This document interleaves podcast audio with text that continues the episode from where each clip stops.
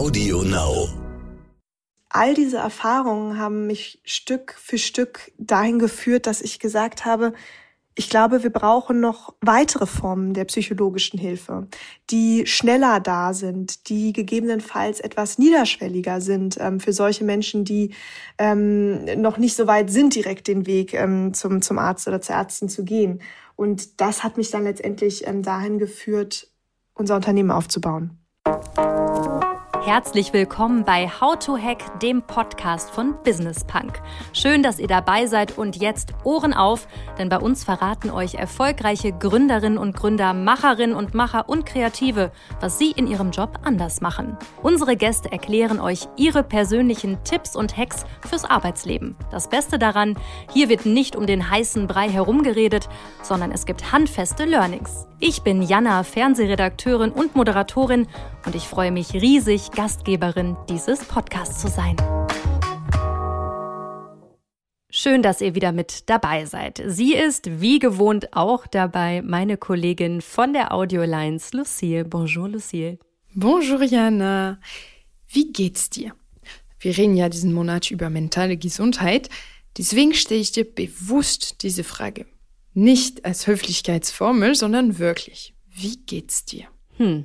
Ja, also man antwortet ja eigentlich immer, boah, mir geht's richtig gut auf die Frage. Ja, mir geht's gut, nicht sehr gut, aber gut würde ich sagen. Passiert gerade viel, viele Events wieder, viele Menschen, die man kennenlernt, viele Dreharbeiten auch für NTV. Ähm, ja, manchmal weiß man nicht so richtig, wo einem der Kopf steht, wenn ich ganz ehrlich bin. Und wie geht's dir? Also wie geht's dir so richtig? Uh, das klingt bei dir spannend, aber auch anstrengend. Ja. Ähm, ja, mir geht's auch gut. Ich habe angefangen, zehn Minuten Yoga jeden Morgen direkt nach dem Aufstehen zu machen und ich kann es wirklich nur empfehlen. Ich fühle mich viel ausgeruhter dadurch und ich fange so den Tag nicht direkt gestresst von den ganzen Handynachrichten und so weiter. Also wirklich schön. Okay, das sollte ich vielleicht auch mal machen. Es hört sich auf jeden Fall erholsam an. Aber manchmal fühlt man sich ja auch so schlecht, dass auch so kleine Rituale wie Yoga am Morgen nicht mehr wirklich weiterhelfen. Ja, richtig. Und da kommt eine Frau ins Spiel, mit der du gesprochen hast. Ihr Mittel der Wahl eine App. Genau, Nora Blum ist die Gründerin des Startups Selfie und sie will Menschen, die schnell Hilfe brauchen, ein ja, niedrigschwelliges Angebot machen mit Videos, mit konkreten Übungen und Aufgaben und bei Fragen kann man sich auch ja direkt an Psychologen und Psychologinnen wenden und die Kosten werden sogar von der Krankenkasse bezahlt. Was dahinter steckt, ob sowas wirklich helfen kann und was sich in Deutschland generell verbessern muss, wenn es um das Thema mentale Gesundheit geht, das hört ihr jetzt. Sie ist die Gründerin des Startups Selfie. Schön, dass du da bist, liebe Nora. Danke, dass ich eingeladen wurde. Hi. Du, was ich bei dir extrem erstaunlich finde, ist, du wolltest nie etwas anderes werden als Psychologin. Warum war dir das schon im Kindheitsalter so klar? Ja, Jana, da hast du recht. Ähm, ich bin groß geworden in einer kompletten Psychotherapeutin-Familie muss ich sagen. Bei mir ist wirklich jeder ähm, in der Familie Psychologe, Psychotherapeut, Psychoanalytikerin. Ähm, wir haben alles okay, mit dabei oh wei, könnte man sagen. Oh, oh wei, könnte man jetzt im ersten Moment sagen. ja, und ich sagte auch, die meisten Menschen, wenn sie es hören, die sprechen mir ihr Beileid aus. Aber ich muss sagen, dass ich das immer als riesengroßes Privileg empfunden habe, weil für mich psychologische Hilfe immer so nah war. Und das ist ja in Deutschland überhaupt nicht der Fall. Aber aus diesem Grund war das Thema Psychologie und ähm, warum verhalten sich Menschen so, wie sie sich verhalten, immer sehr groß geschrieben bei uns. Und ähm, so bin ich aufgewachsen und das wollte ich irgendwie auch immer fortführen. Also kann man sich das so vorstellen, dass bei euch irgendwie am Frühstückstisch ganz offen über Gefühle und Selbstreflexion und Gedanken und so gesprochen wurde, also direkt? Ja, das kann man sich so vorstellen. Okay, ich habe gelesen, äh, dass auch der Anrufbeantworter deiner Mutter immer extrem übergequollen ist mit Anfragen, also dass sie die eigentlich gar nicht bedienen konnte. Was hat das mit dir gemacht, also auch schon im Kindheitsalter? Ja, das ist richtig. Also meine Mutter ist Psychotherapeutin, die hat ähm, eine eigene Praxis hier in Hamburg, wo ich heute auch ähm, sitze. Und sie führt gerade übrigens im Nebenzimmer ähm, Psychotherapiesitzungen per Telemedizin heute statt. Ähm, mhm. Und sie hat immer schon eine sehr, sehr volle Praxis gehabt. Und entsprechend war ihr Anrufbeantworter immer extrem voll. Also ähm, meine Mutter hat den kaum noch abgehört, weil der so voll war, dass, ähm, dass man damit Stunden verbringen konnte, die Nachrichten auf dem Anrufbeantworter abzuhören von ähm, Menschen, ähm, die stark gelitten haben und ähm, auf der verzweifelten Suche nach einem Psychotherapieplatz waren in Hamburg und die einfach keinen gefunden haben. Und meine Mutter hat Wartezeiten von was, fünf, sechs Monaten auf dem Psychotherapieplatz, weil die so voll ist. Und das ist etwas, was ich immer gedacht habe, das kann doch nicht sein. Wenn ich mit Zahnschmerzen beim Arzt, beim Zahnarzt anrufe, dann kriege ich doch auch sofort einen Termin. Und Menschen mit Depressionen und Angststörungen müssen fünf, sechs Monate warten. Das kann es doch irgendwie nicht sein. Also man kann sagen, da gibt es große Missstände in Deutschland. Würdest du sagen, dass diese persönliche Erfahrung auch mit deiner Mutter dich dann getriggert hat? Also du hast Psychologie studiert, hast dann aber ein Unternehmen gegründet. Da warst du gerade mal 24 Jahre alt. Nicht viele Psychologen gründen ja. War das dieser Moment, wo du gemerkt hast, okay, im normal geht das nicht, das muss man unternehmerisch lösen? Ja, auf jeden Fall war es ein wichtiger Punkt, der mich dahin geführt hat. Also, dass ich es von zu Hause kannte. Ich habe dann auch während meines Psychologiestudiums ähm, Praktika auch in den Psychiatrien gemacht, wo ich Ähnliches gesehen habe. Also Menschen werden entlassen, bekommen keinen Therapieplatz, ähm, haben letztendlich wirklich sehr wenig an der Hand und ähm, sind nach ein paar Wochen wieder in der Klinik äh, zurück.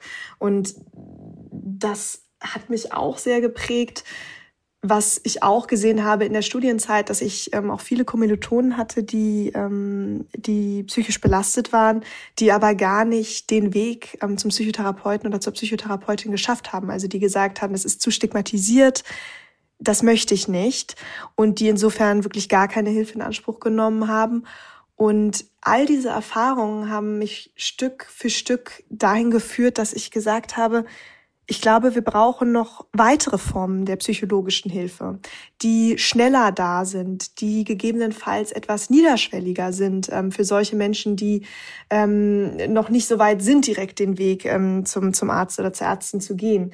Und das hat mich dann letztendlich ähm, dahin geführt, unser Unternehmen aufzubauen. Was genau hinter deinem Unternehmen Selfie steckt, da reden wir gleich nochmal drüber. Ich würde gerne nochmal kurz zu den, ja, zu dem Status quo in Deutschland übergehen. Und zwar frage ich mich die ganze Zeit, woran liegt das denn, dass man bis zu fünf, sechs Monate warten muss? Also wir sind in Deutschland, woran liegt das? Ja, Jana, das ist eine super gute Frage und die Antwort überrascht viele, denn wir haben in Deutschland eigentlich genügend Psychotherapeutinnen und Psychotherapeuten.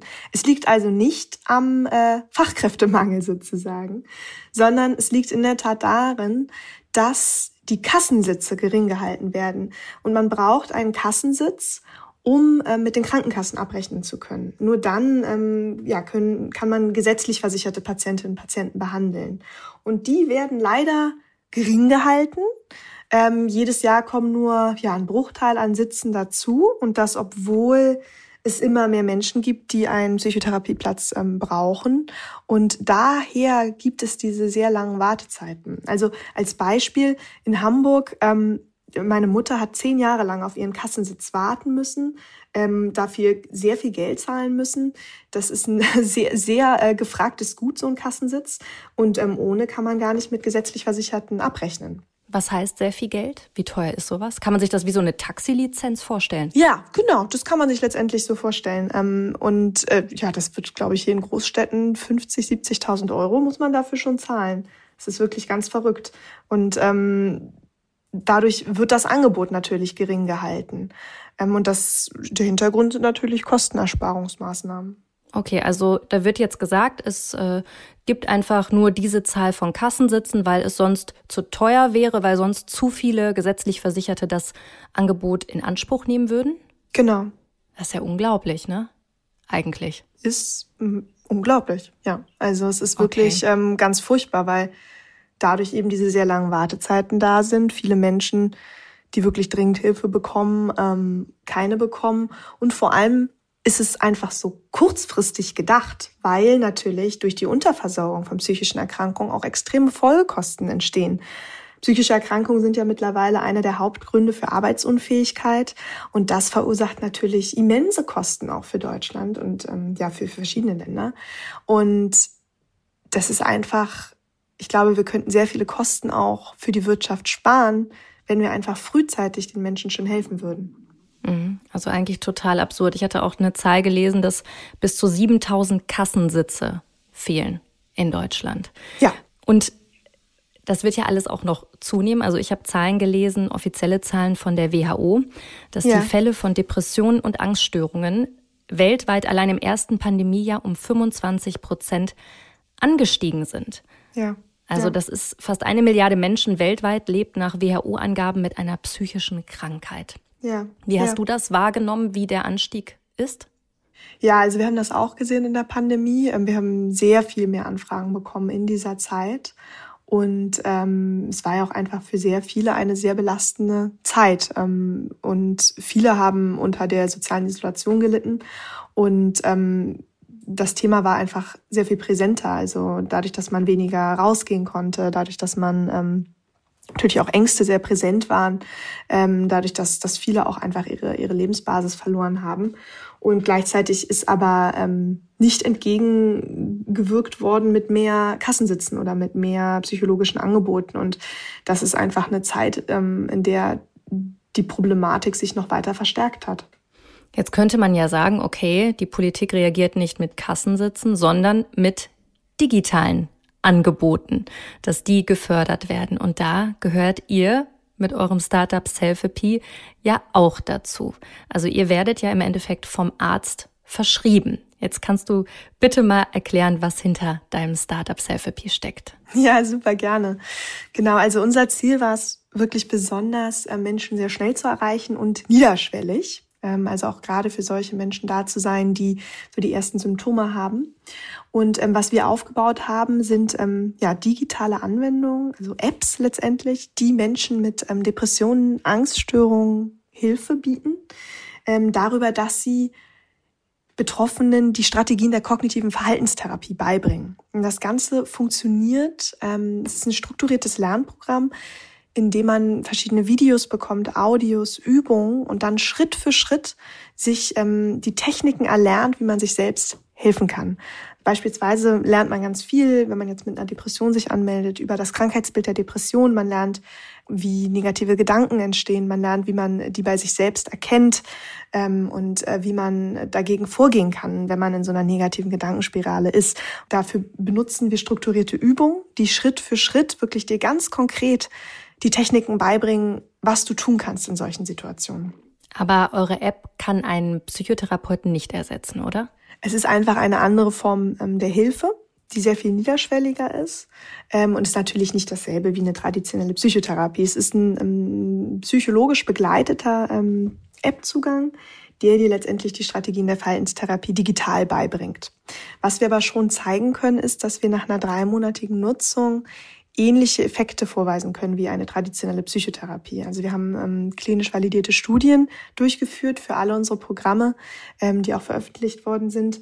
Und ähm, die zeigen konnten, dass wir beispielsweise beim Thema Depression eine fast 40-prozentige Symptomreduktion erreichen nach drei Monaten. Und das sind wirklich sehr, sehr gute Ergebnisse.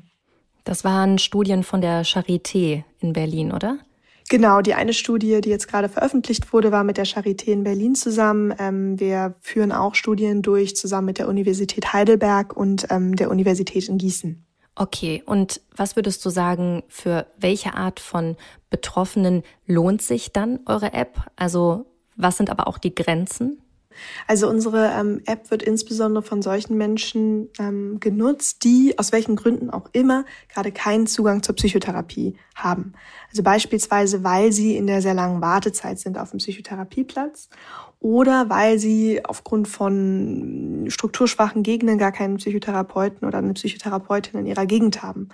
Ähm, außerdem werden wir viel auch von ähm, gerade auch ähm, jungen Betroffenen genutzt, die den Weg zur Psychotherapie noch nicht gefunden haben für sich. Also die sagen, ich möchte erstmal ähm, mir selbst helfen, ich möchte erstmal das strukturiert mit mir selbst lösen. Und ähm, für viele ist es dann auch der erste Einstieg in die psychologische Hilfe. Und was würdest du jetzt Kritikern sagen, die sagen, hey, es gibt eine Gefahr, dass die Leute jetzt nur noch eure App nutzen und dann nicht mehr zum Psychologen gehen? Also, ja. Also, dass das auch eine Gefahr sein kann? Also, so eine digitale Gesundheitsanwendung ähm, hat natürlich immer auch Grenzen. Ja, es ist äh, eine digitale Anwendung, das ist natürlich nicht das gleiche wie eine Psychotherapie und gerade für wirklich sehr schwere Symptome und ähm, insbesondere auch für Menschen, die unter Suizidabsichten ähm, leiden, sind wir natürlich nicht ähm, das Mittel der Wahl, sondern da muss ähm, wirklich eine, eine Fachperson da sein. Da müssen die ähm, die Betroffenen wirklich zum Psychotherapeuten vor Ort oder noch besser in eine Klinik gehen. Ähm, insofern hat natürlich so eine digitale Anwendung immer Grenzen und ähm, das ist ähm, das stellen stellen wir auch ganz klar immer ähm, äh, hervor, dass es natürlich diese Grenzen gibt. Genau, grundsätzlich ist es so, dass ähm, die Patientinnen und Patienten, die sich bei uns anmelden, natürlich auch wissen, dass das was anderes ist als eine Psychotherapie und ein erster Einstieg in Hilfe. Aber ich sag mal, wenn, wenn es gerade solchen mit leichten Symptomen schon wirklich sehr gut hilft und ähm, es ihnen nach drei Monaten besser geht und sie danach keinen Psychotherapeuten mehr aufsuchen müssen, dann ist da auch für jeden was gewonnen. Was merkst du, was sind so die die Hauptprobleme, die die Leute haben, die zu euch kommen? Also hast du da auch irgendeine Entwicklung gesehen in den vergangenen Jahren? Ja. Hat sich da irgendwas verschoben? Also wir haben ähm, immer sehr, sehr viele Menschen, ähm, die zu uns kommen mit einer Depression, oft mit leichten oder mittelgradigen Symptomen, ähm, die entweder sagen, hier, ich bin jetzt gerade in der Wartezeit auf dem Psychotherapieplatz, oder die sagen, das Thema ist so stigmatisiert, ich möchte erstmal einen, einen anderen Einstieg in die Hilfe finden. Ähm, viele haben auch schon jahrelange Psychotherapie-Erfahrung hinter sich und sagen, ich probiere jetzt noch mal ein anderes Modell, ähm, um Hilfe zu bekommen und einen digitalen Ansatz, der, mit dem ich mir wirklich strukturierte Übungen beibringe und äh, meine Symptome tracke und ähm, am Ende merke, ob es mir besser geht oder nicht. Ähm, das sind so ähm, unsere, unsere typischen Patientinnen und Patienten. Ähm, wir haben auch ähm, viele Betroffene ähm, in unseren Essstörungsprogrammen ähm, wo wir ähm, auch wirklich ja auch viele viele relativ junge, also 19, 20-Jährige haben, die eben sagen, ich ich traue mich noch nicht ähm, mit jemandem darüber zu sprechen. Das ist dann für sie ein erster Einstieg in die Hilfe. Mhm. Dieses ganze Thema, du hast es gerade schon gesagt, ist ziemlich stigmatisiert. Ne? Man muss ja auch irgendwie gucken. Ich glaube, auch wenn man dann gewisse Versicherungen abschließen will, gibt es da auch Probleme. Jetzt würde ich gerne auf das finanzielle Thema nochmal kommen. Ihr werdet ja vom Arzt verschrieben. Also wie verdient ihr Geld? Genau, also wir sind, ähm, uns gibt es schon seit sechseinhalb Jahren, also schon eine ganze lange Weile. Und für uns war mhm. immer von vornherein klar. sehr lang, ja. Ja. ja, es ist schon sehr viel Zeit und Herzblut in dieses Unternehmen ähm, geflossen. Ähm, und für uns war immer klar, dass wir nicht wollen, dass ähm, der Betroffene oder die Betroffene selbst für unsere ähm, psychologischen Online-Therapien zahlen muss. Das ist uns immer ganz wichtig gewesen. Und ähm, aus diesem Grund haben wir schon sehr früh angefangen, mit Krankenkassen ähm, zu sprechen und zu kooperieren und hatten schon sehr früh auch immer Selektivverträge mit einzelnen ähm, Kassen. Aber seit ja 2020, also jetzt seit zwei Jahren knapp, ähm, sind wir ähm, eine zugelassene, verschreibungspflichtige digitale Gesundheitsanwendung. Und das bedeutet, dass wir von einem Arzt oder einer Ärztin, ähm, auch ähm, von einem Psychotherapeuten, ähm, auf Rezept verordnet werden können. Also wie sozusagen, wenn du ein Medikament bekommst und ähm, das auf so einem kleinen Rezeptblock bekommst, dann steht da Selfie-Peace Online-Kurs bei Depressionen beispielsweise. Ähm, und dann ähm, kann der oder die Betroffene das bei der Krankenkasse einreichen und bekommt einen Zugangscode und kann unsere ähm, Anwendung also den psychologisch begleiteten App-Zugang, ähm, nutzen, ohne irgendetwas selbst zu zahlen. Also das ist wirklich komplett kostenfrei für die Patientinnen und Patienten. Und wir rechnen das dann einfach ähm, mit der Krankenkasse ab. Und wie viel rechnet ihr dann ab? Also wenn du über Zahlen reden magst? Genau, also so digitale Gesundheitsanwendungen kosten für einen dreimonatigen Zugang ähm, zwischen 200 und ähm, 450 Euro. Das kommt immer ein bisschen darauf an, wie lange sie schon erstattungsfähig sind.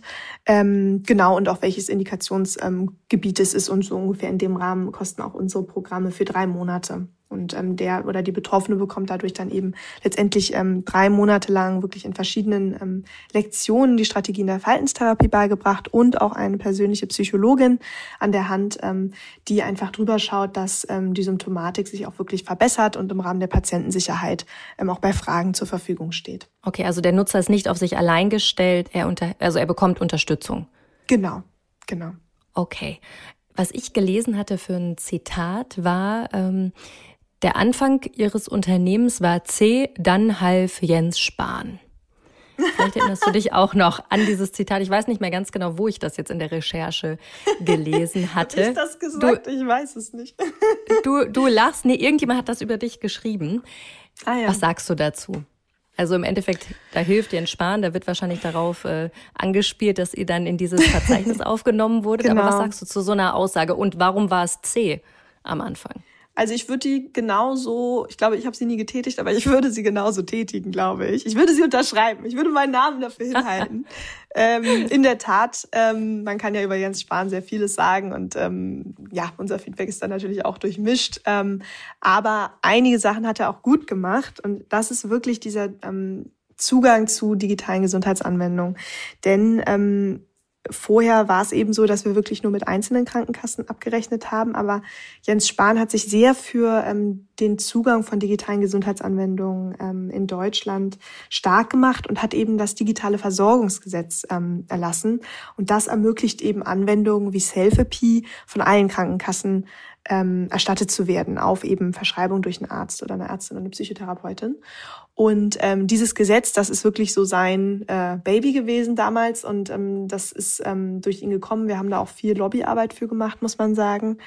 Und ähm, da sind wir wirklich sehr dankbar, ja, weil ähm, das jetzt einfach ermöglicht, dass, dass ähm, Betroffene ähm, unsere Programme kostenlos nutzen können. Und dafür bin ich sehr, sehr dankbar. Ja. Aber könnte man sagen, von seiner Sicht der Dinge her, okay, ist es halt auch viel günstiger für den Staat, wenn Betroffene halt eine App nutzen und nicht zum Psychotherapeuten gehen?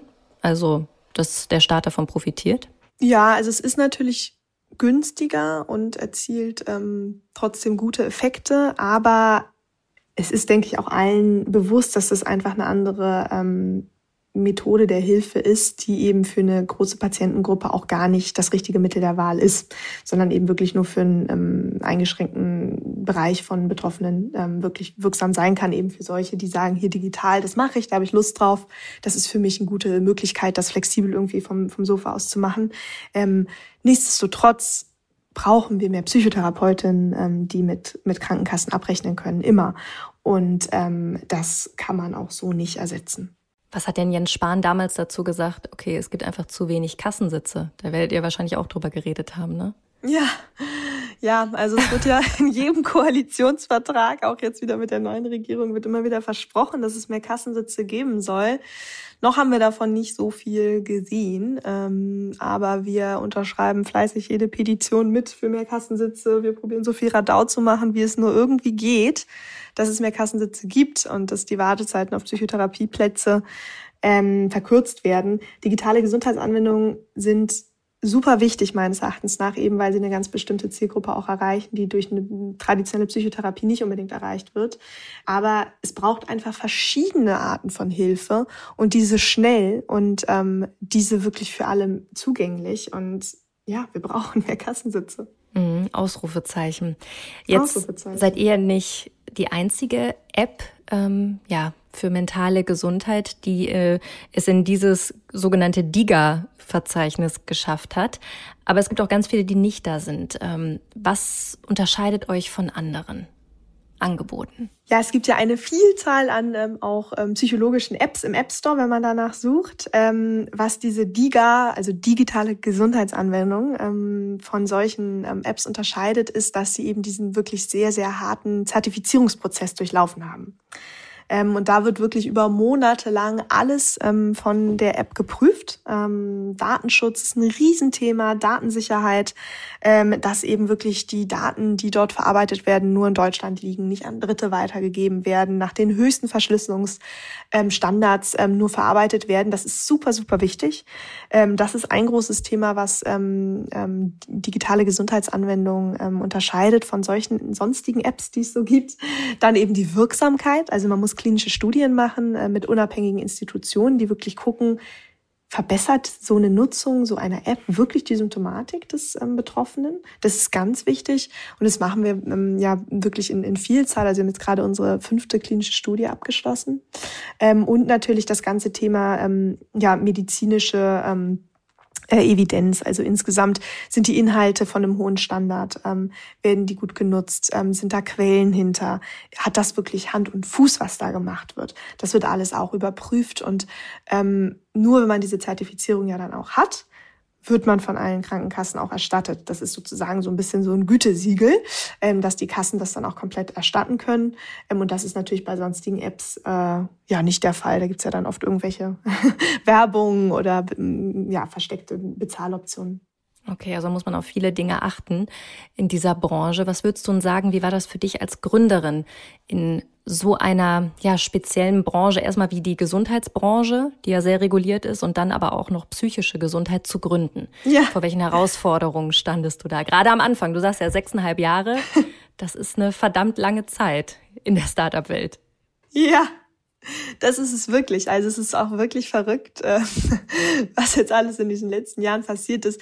Also ich sage ja, zum einen kann ich jedem empfehlen, im Gesundheitsbereich ähm, zu gründen. Ähm, zum anderen ist es, glaube ich, wirklich die härteste Branche, weil sie so stark reguliert ist. Und das macht es wirklich nicht einfach. Also wir hatten am Anfang wirklich, äh, standen wir vor so vielen Hürden. Zum einen ähm, haben wir am Anfang noch, da war die Digitalisierung im Gesundheitsbereich noch weniger angekommen als jetzt, haben wir natürlich ganz viel Kritik entgegennehmen müssen.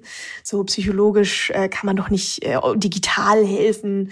Das geht doch nicht. Ihr könnt doch nicht äh, Teile der Psychotherapie digitalisieren. Da hat man gesagt, naja, aber wenn das einfach ermöglicht, einen schnelleren Zugang auch zu ermöglichen, doch, dann geht das.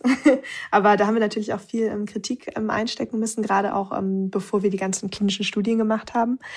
Und ähm, der Zugang ist einfach ganz schwierig. Also ähm, Selbstzahlermarkt gibt es in Deutschland für Gesundheitsanwendungen kaum. Also wir sind, äh, wir Deutschen sind insofern ein bisschen verwöhnt, dass wir ähm, damit aufgewachsen sind, dass ja sehr viel von den Krankenkassen bezahlt wird, was sehr gut ist. Aber deswegen braucht man auch als, als Anbieter auch immer eben eine Möglichkeit, mit den Kassen abrechnen zu können. Und das dauert wirklich ewig. Also wir haben jetzt diese Zulassung ja nach, nach fünf Jahren bekommen. Auf der anderen Seite muss ich sagen, das sind jetzt so die Hürden, wenn man im Gesundheitsbereich ist, also ich könnte in keinem anderen Bereich gründen. Ich, ich liebe diesen Bereich, weil man wirklich jeden Tag aufsteht und weiß, wofür man es tut. Ähm, wir bekommen wirklich so schönes ähm, Feedback von Patientinnen und Patienten jeden Tag zugeschickt. Damit startet auch immer mein, mein Tag. Wir haben das so integriert äh, bei uns im Unternehmen, dass eigentlich immer morgens irgendein Patienten ähm, oder Patientin Feedback geteilt wird und das motiviert einen so unfassbar doll, dass man weiß. Was steht okay, denn da drin? Ach, da steht zum Beispiel drin, die letzte Woche habe ich so gute Einsichten über mich selbst bekommen. Ähm, ich bin heute das erste Mal wieder gut gelaunt aufgestanden. Vielen Dank euch. Sowas beispielsweise. Mhm. Ja. Oder ich merke, dass sich mein Leben jetzt nach den drei Monaten wirklich total verändert hat. Ich bin heute Morgen wie mit Elan wieder mehr aufgestanden und habe mal wieder eine Freundin angerufen, ähm, was ich mich sonst gar nicht mehr getraut hätte. Also es sind wirklich verschiedenste Feedbacks, aber es ist es ist wirklich schön, weil man weiß, wofür man es tut und weil man, weil man sieht, dass man helfen kann. Und mich motiviert das ungemein. Also ich könnte jetzt nicht Schuhe verkaufen, sage ich jetzt mal, sondern ähm, ich wollte immer in diesem Bereich sein, ähm, wo man wirklich auch sieht, dass man, dass man was verändern kann. Mhm. Glaubst du, dass man in so einem Bereich dann auch besser ist, weil man einfach so einen Purpose sieht? Also dass du auch einfach motivierter bist als Gründerin? Ja, 100 Prozent. Also ich glaube, hätte ich jetzt ähm, irgendwas anderes gemacht, hätte ich schon hundertmal hingeschmissen in den ersten Jahren, weil ähm, so eine Gründung ja auch wirklich nicht, nicht ohne ist und ähm, sehr viel äh, Zeit und Arbeitszeit da reingeflossen ist, aber auch wirklich äh, man starke Nerven haben muss, durch die Ups und Downs des Startups-Lebens zu gehen. Ähm, wir waren in den ersten Jahren mehrfach kurz vor der Insolvenz und jetzt sind wir irgendwie wirklich ein großes Unternehmen mit, mit über 100 Mitarbeitenden, ähm, was man sich damals gar nicht hätte erträumen können. Und ähm, ich glaube, also bei mir hat es unfassbar viel geholfen, dass das so ein Herzensthema war, dass man sagt, ich, ich gebe nicht auf, ähm, mhm. ich beiß mich da durch. Und ich glaube, wenn man, wenn man diese Passion nicht hat, dann ist eine Gründung ganz schön schwierig zu, zu machen, weil man, weil man wahrscheinlich früher ähm, hinwirft. Ja, und deine harte Arbeit, die wurde ja vor ein paar Monaten auch gerade gekrönt. Und zwar wurdest du bei den German Startup Awards, die ich moderieren durfte, mit dem Award Beste Gründerin des Jahres ausgezeichnet. Was war das für ein Gefühl in diesem Moment? Ja, das war total verrückt. Ähm, ich habe gar nicht damit gerechnet, muss ich sagen. Und ich habe mich wirklich tierisch gefreut. Du hast es ja vielleicht gesehen, als ich äh, ganz äh, überrascht und äh, freudig auf die Bühne gegangen bin. Ah, das, das war, ein ganz, ganz tolles Gefühl. ja, es hat mich wirklich wahnsinnig doll gefreut, ähm, weil es einfach irgendwie unsere Arbeit auszeichnet. Ja, nicht nur, es ist ja immer so ein Award, ist ja nicht nur immer für, für dann für mich als Gründerin, sondern da steht ja die ganze Arbeit vom ganzen Team hinter, die jetzt die letzten Jahre wirklich alles gegeben haben für dieses Thema und mit so viel Herzblut dabei sind. Und es ist einfach schön, dass sich sowas auszahlt auch irgendwie und auch ähm, gesehen wird. Ähm, und ich hoffe sehr, dass es ähm, den einen oder die andere Gründerin auch motiviert, in einem Impact-Bereich zu gründen und eben zu sagen, hier, ich gehe nicht ins Food Delivery Service oder was auch immer, sondern ich, ähm, ich, ich nehme mir einen gesellschaftlich wichtigen Bereich und ähm, probiere hier was zu verbessern. Gerade in der heutigen Zeit gibt es so viele Themen, wo wir smarte, auch digitale Lösungen brauchen, ähm, um die Welt zu verbessern, sei es jetzt im Bereich Umwelt oder, oder Gesundheit. Ähm, und ich hoffe, dass es den einen oder anderen äh, motiviert, sich ähm, ja, in diesem Bereich etwas aufzubauen. Was würdest du denn sagen? Was sind denn deine Tipps und Hacks für andere Gründerinnen und Gründer im Gesundheitsbereich? Jetzt mal deine Erfahrungen zusammengefasst. Ja, also ich glaube, ähm, ja, Punkt eins, was ich meinte, also such dir wirklich einen Bereich, wo du, wo du, wo dein Herz für schlägt. Der Gesundheitsbereich ist richtig hart, hier drin zu gründen. Und ähm, ich glaube, man braucht diese Passion, um weiterzumachen. Ähm, das Zweite ist, dass man immer das Thema Erstattung mitdenken muss. Also Selbstzahlermarkt in Deutschland ist wirklich ganz, ganz schwierig. Das heißt, man muss immer überdenken, wer zahlt im Endeffekt dafür und ähm, wie komme ich an die Zahlungsbereitschaft von Krankenkassen beispielsweise ran? Geht es über den Weg der Zertifizierung als digitale Gesundheitsanwendung oder sind es vielleicht Einzelverträge mit ähm, einzelnen Krankenkassen? Sind es Kliniken, die zahlen? Also wer zahlt letztendlich dafür? Das, man braucht ja einfach auch ein funktionierendes Geschäftsmodell dahinter. Und ähm, ja, das ist in Deutschland wirklich super schwierig, einfach weil Betroffene nicht so die Bereitschaft haben, anders jetzt als in Amerika beispielsweise, selbst für ihre Gesundheit zu zahlen. Ja, und das Dritte ist, dass man, denke ich, auch immer ganz viel die Patientinnen und Patienten selbst mit einbeziehen muss, weil äh, man darf nicht am Problem vorbei ähm, entwickeln, sondern man muss immer auch ähm, ja viel mit Betroffenen arbeiten. Also wir haben das, wir machen das immer, wir ähm, posten ganz viel auch äh, jetzt in sozialen Medien und fragen, hier, wer hat Lust, uns zu unterstützen, mal einen Tag einen Workshop zu machen und uns Feedback zu geben. Das machen wir wirklich kontinuierlich und das ist total schön, weil man ähm, so nah dran ist dann an den Betroffenen und ähm, im Endeffekt dann auch wirklich ein Produkt baut, was, was für solche eben auch ähm, dann wirklich hilfreich ist und genutzt wird. Und das mit dem Feedback kann man auch auf ganz viele andere Bereiche übertragen im Unternehmertum. Ganz, ganz wichtig. Ja, das stimmt. Ja. Nora, wir kommen jetzt an dieser Stelle vom Podcast zu unserem Spiel. Das heißt, ich hab noch ja. nie. Kennst du das Trinkspiel noch von früher? So alt bist du ja noch gar nicht. Ja, das kenne ich natürlich. Sehr gut. Schön, ja. Sehr gut. Du hast ein Glas Wasser neben dir stehen. Ich erkläre noch mal schnell die Regeln. Wenn deine Antwort auf meine Frage doch ist, dann musst du einen Schluck trinken und wenn deine Antwort stimmt ist, dann kannst du das Glas stehen lassen. Wir probieren es einfach mal. Okay.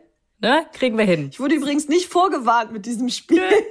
wird, wird keiner. Okay. Wird keiner. ja, gut. Los geht's. Okay. Ich habe noch nie die Politik verflucht. Oh, also da trinke ich fast mein ganzes Glas aus. oh, oh, okay. Wann vor allen Dingen, in was für Momenten? Oh, ein großer Schluck.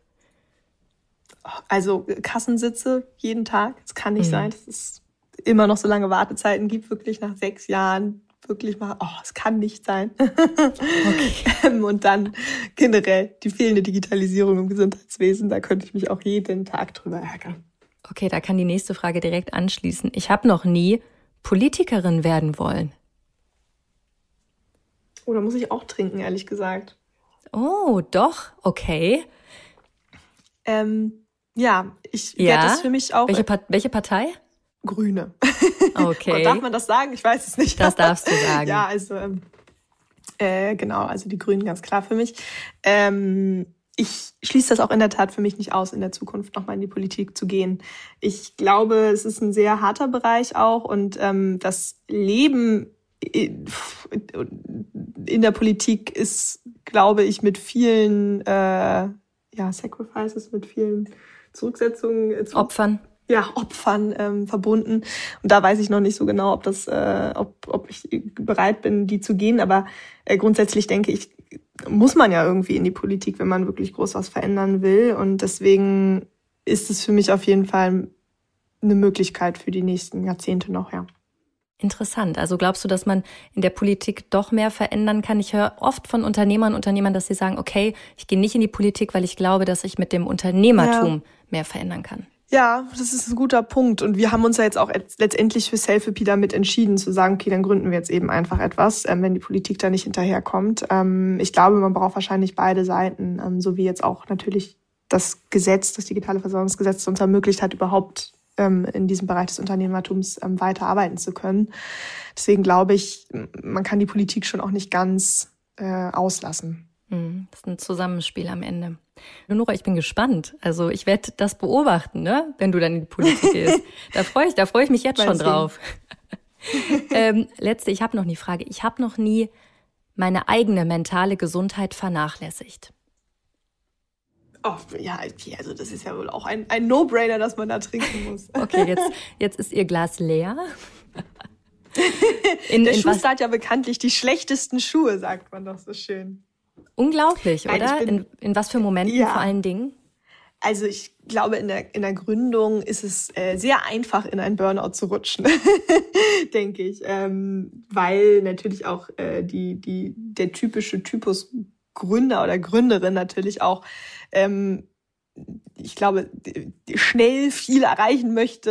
Äh, Perfektionismus ist immer mit dabei und dann natürlich auch ähm, schnell dazu tendiert, zu viel zu arbeiten, sich zu übernehmen. Also es ist bei mir auf jeden Fall ein Thema. Ähm, ich gehe auch regelmäßig zum äh, zum äh, Coach, zum Gründerinnen-Coach, die dann eben mit mir diese ganzen Stressthematiken ähm, äh, durchgeht. Und das, das hilft mir sehr. Ähm, aber klar, gibt es solche und solche Phasen, ähm, wo es einmal besser und schlechter geht. Das, das ist auch bei Psychologinnen und Gründerinnen ähm, auf jeden Fall, ist man nicht vor ähm, komplett geschützt. Was sind denn deine Pro-Tipps für mentale Gesundheit? Jetzt als Gründerin, aber auch als Psychologin. Du kannst ja doppelt sprechen.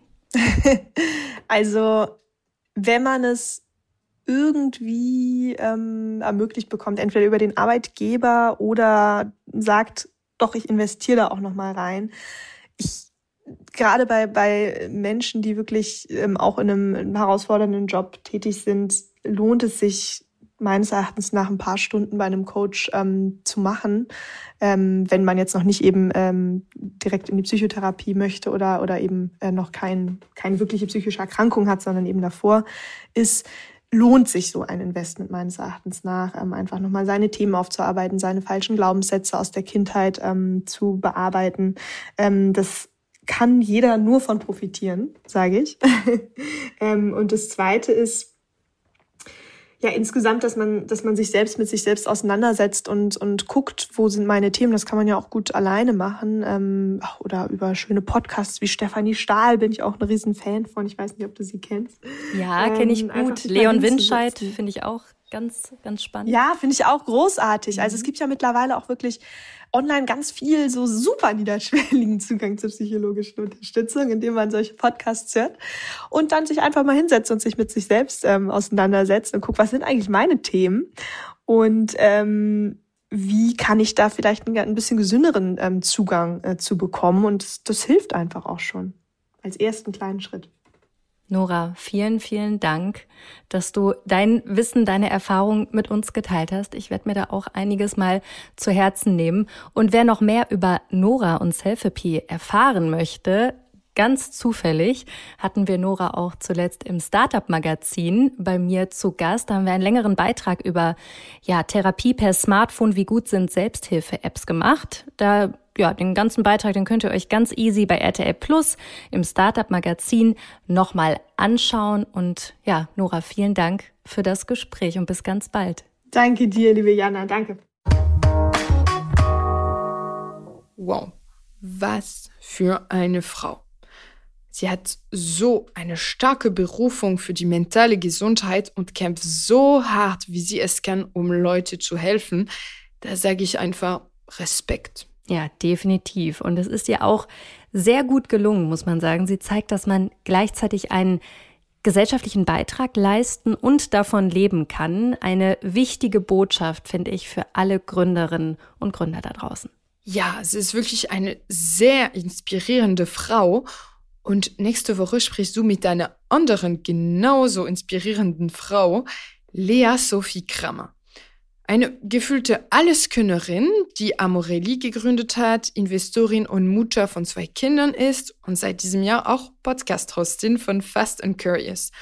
Und bei ihr frage ich mich immer, wie schafft die das alles? Das habe ich mich auch immer gefragt bei ihr. Es gab in ihrem Leben aber auch einen Moment, das war 2018, da hat sie sich, ich zitiere jetzt mal ihren LinkedIn-Post, entgleist gefühlt und versucht zu verstehen, warum. Außer mir hatte es niemand gemerkt, denn meine Energie und Disziplin blieben nach außen gleich.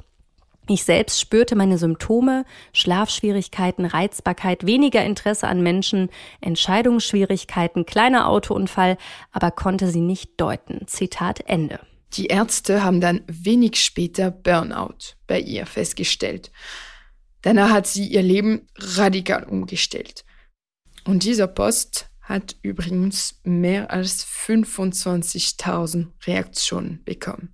Ja, das zeigt schon mal, wie krass dieses Thema einfach ist. Aber Lea will Hoffnung machen, auf das Thema Burnout aufmerksam machen und zeigen, eine Erschöpfungsdepression hat mit Coolness nicht das geringste zu tun und sich so zu überfordern, dass man als sehr leistungsbereite Person dort landet, auch nicht. Freut euch auf ein unfassbar spannendes Gespräch. Bis nächste Woche. Ich freue mich auf euch. Lesetipp der Woche. Sie wird wahrscheinlich nie unter Burnout leiden. Die CEO der chinesischen Firma NetDragon. Nicht, weil sie extrem auf ihre Work-Life-Balance achtet, sondern weil sie ein Roboter ist. Menschliche CEOs, die ihre Schwächen und Gefühle zeigen, die sind nichts für dieses Gaming- und Webunternehmen. Sie setzen vielmehr auf kalte Dateneffizienz und automatische Prozesse. Frau Tong Yu, so heißt der Roboter, soll dann auf Basis der Daten wichtige Entscheidungen für das Unternehmen treffen. Mehr über diese dystopische Geschichte könnt ihr auf business-punk.com lesen. Viel Spaß dabei! Das war How to Hack für heute. Ich hoffe, es hat euch gefallen.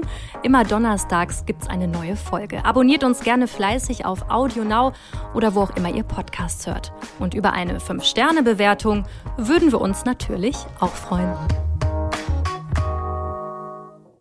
How to Hack ist eine Produktion der Audio Alliance. Host Jana Linke. Redaktionelle Mitarbeit Lucille Garnier und Nicole Plich. Produktion Lia Wittfeld. Audio Now.